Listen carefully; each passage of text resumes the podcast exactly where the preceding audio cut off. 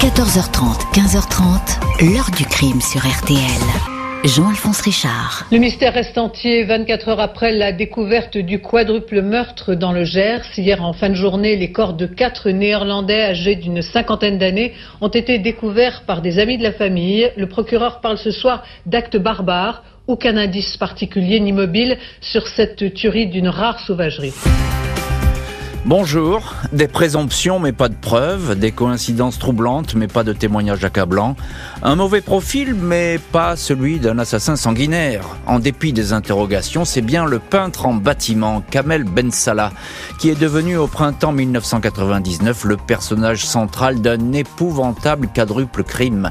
La tuerie de Montfort dans le Gers, quatre riches et paisibles Hollandais massacrés. Dans cette histoire, les enquêteurs vont se retrouver face à une multitude d'indices dans le désordre. Impossible d'affirmer que ce massacre perpétré derrière les murs d'une Bastide isolée a été l'œuvre de plusieurs individus ou d'un seul. Impossible encore d'être catégorique sur le scénario de la tragédie. Et pourtant, c'est le dernier homme à avoir vu les victimes vivantes qui va faire figure de suspect de choix. Ben Salah a toujours nié a-t-il décimé ces quatre personnes pour quelques centaines d'euros? Était-il seul? Pourquoi l'ombre du doute persiste encore aujourd'hui? Question posée à nos invités. 14h30, 15h30. L'heure du crime sur RTL. Dans l'heure du crime aujourd'hui, retour sur la tuerie de Montfort dans le Gers au printemps 99. Quatre Hollandais, deux hommes, deux femmes, exécutés dans la superbe ferme qu'ils restauraient, en massacre dans un coin isolé, à l'abri de tout regard. Samedi 22 mai 1999, vers 18h, Henri Wagmans et Wilhelmina Peters, un couple de Hollandais qui habitent la petite commune de Tournecoupe, fait face à la porte close d'une bastide blanche, la Boupillière, à 10 minutes de chez eux, à Montfort. Ils sont venus vérifier si leur couple d'amis, Artie Van Hulst et sa femme Marianne, étaient là. Ils devaient dîner chez eux la veille, mais ils avaient curieusement trouvé la bâtisse fermée, comme si leurs amis avaient déguerpi sans prévenir. Cette fois, ils se décident à entrer. L'habitation est plongée dans la pénombre, l'électricité a été coupée, le téléphone est débranché. J'ai remis la lumière, à ce moment-là j'ai entendu ma femme pousser un cri. Elle m'a dit qu'il y avait un homme allongé dans la cuisine et qu'il était mort, dira le mari.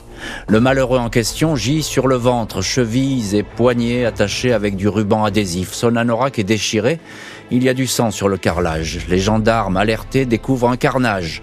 L'homme dans la cuisine a reçu 16 coups de couteau, dont 5 mortels, dans une chambre du rez-de-chaussée, en travers du lit. Une femme ligotée, bâillonnée, elle aussi égorgée. Au premier étage, un corps sur un lit, celui de la propriétaire, Marianne Van Hulst, poignardée. Une heure plus tard, les gendarmes découvrent, dissimulé dans un coin atelier, un quatrième corps, celui du propriétaire Artie Van Hulst. Ce grand gaillard de 2 mètres 02 est en salopette. Il n'a pas été égorgé, mais a reçu quatre balles de fusil de chasse.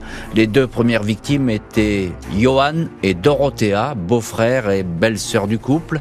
Toutes les victimes ont la cinquantaine et sont de nationalité néerlandaise. Le procureur d'Auch, Guy Etienne, décrit dans le journal Sud-Ouest une scène sauvage et barbare. Les experts de la police scientifique s'affairent dans la Bastide. Le légiste ne peut pas déterminer avec précision l'heure des décès, mais les victimes ont été vues vivantes il y a 48 heures, jeudi en fin de soirée.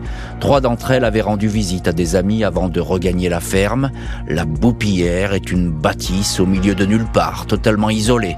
Les premiers voisins éloignés n'ont rien entendu. On vérifie si le propriétaire, Artie Van Hulst n'aurait pas égorgé tout le monde avant de se suicider avec un fusil. Impossible selon les légistes. Qui plus est, le fameux fusil est introuvable. Les crimes n'ont aucune connotation sexuelle, il s'agirait plutôt d'un vol. Les pièces ont été fouillées, les cartes bancaires des victimes ont disparu. Qui a tué les quatre Hollandais? Les enquêteurs se penchent sur la personnalité des victimes. Les Van Hulst avaient acheté la ferme de la Boupillière il y a un an.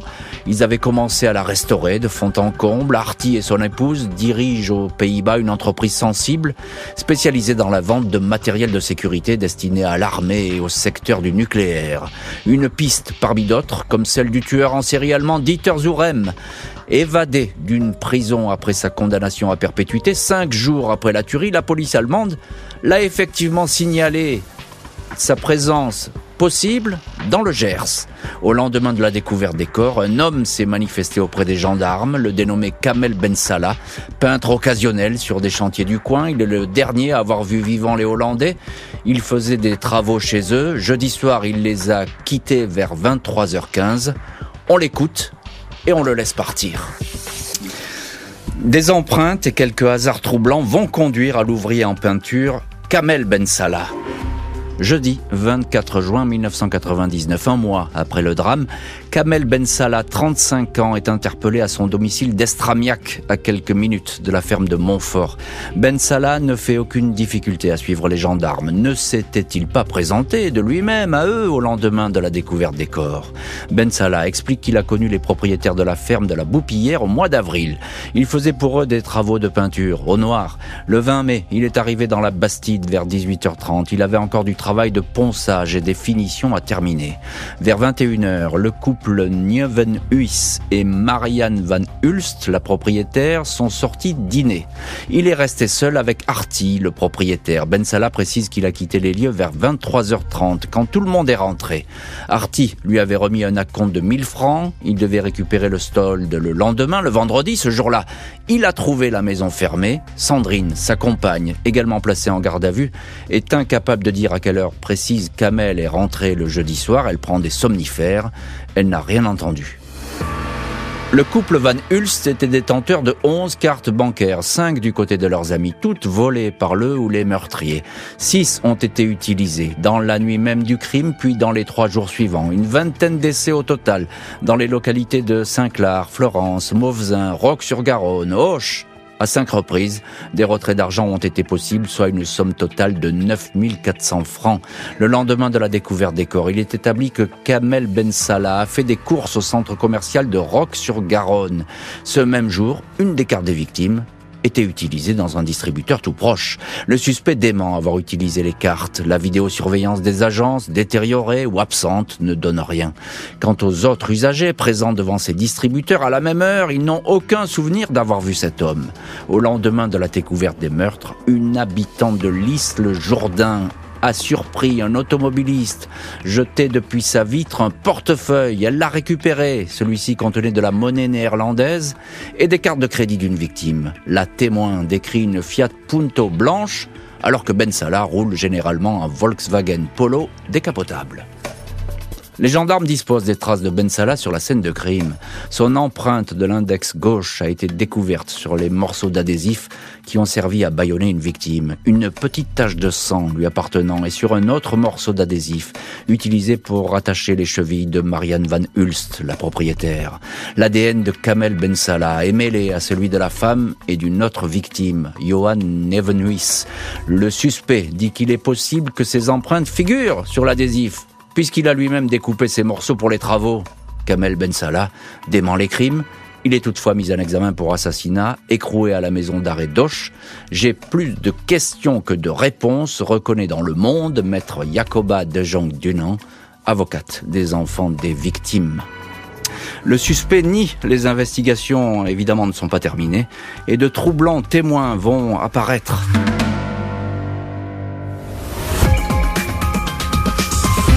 Depuis le premier jour de l'enquête, tous les éléments qui ont été recueillis euh, par les enquêteurs euh, ont convergé sur Ben Salah. Aucun élément ne l'a écarté.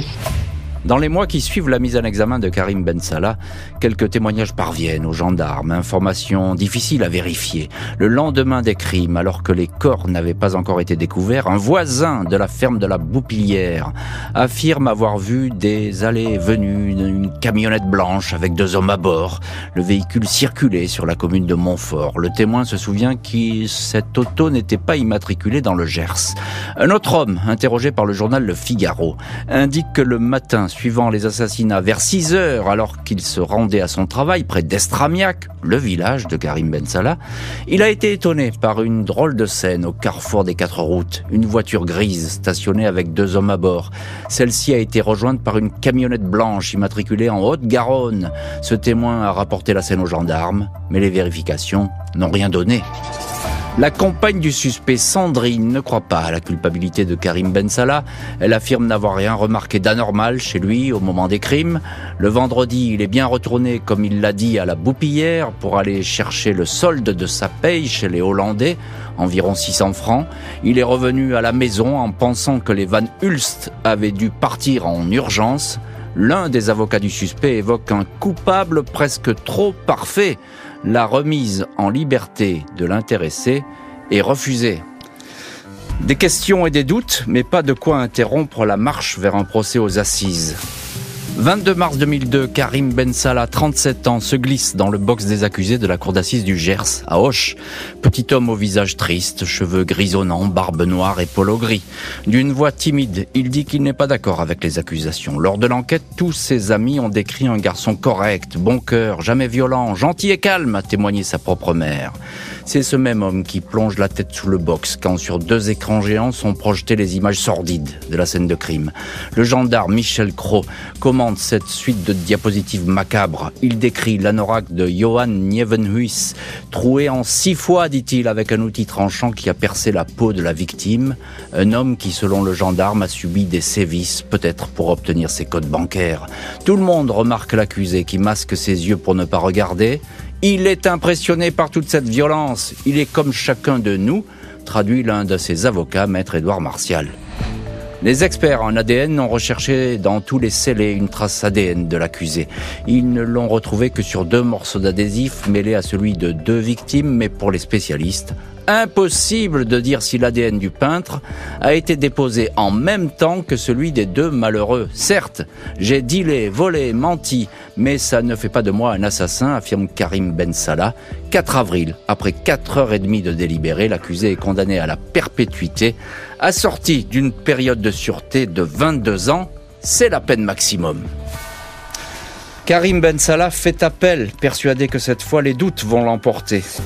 27 février 2003, Karim Ben Salah comparé devant la cour d'assises d'appel de la Gironde à Bordeaux. Les images de la scène de crime sont à nouveau projetées, les experts entendus. L'infime tache de sang qui porte son ADN, pas plus grande que 0,25 cm est disséquée. L'accusé se révèle maladroit dans ses explications. Il est parfois irrité. On lui fait remarquer qu'il s'est beaucoup contredit dans cette affaire. Si je ne peux pas m'expliquer, alors on annule le procès, vous me condamnez, et puis voilà rétorque Ben Salah. Le procureur général affirme que l'accusé n'est pas un monstre, mais a commis des actes monstrueux par enchaînement. Avant que les jurés se retirent, Ben Salah s'était levé pour déclarer Je comprends bien la douleur des enfants des familles, mais je suis innocent, à nouveau condamné à la perpétuité et 22 ans de sûreté. L'heure du crime, présenté par Jean-Alphonse Richard sur RTL.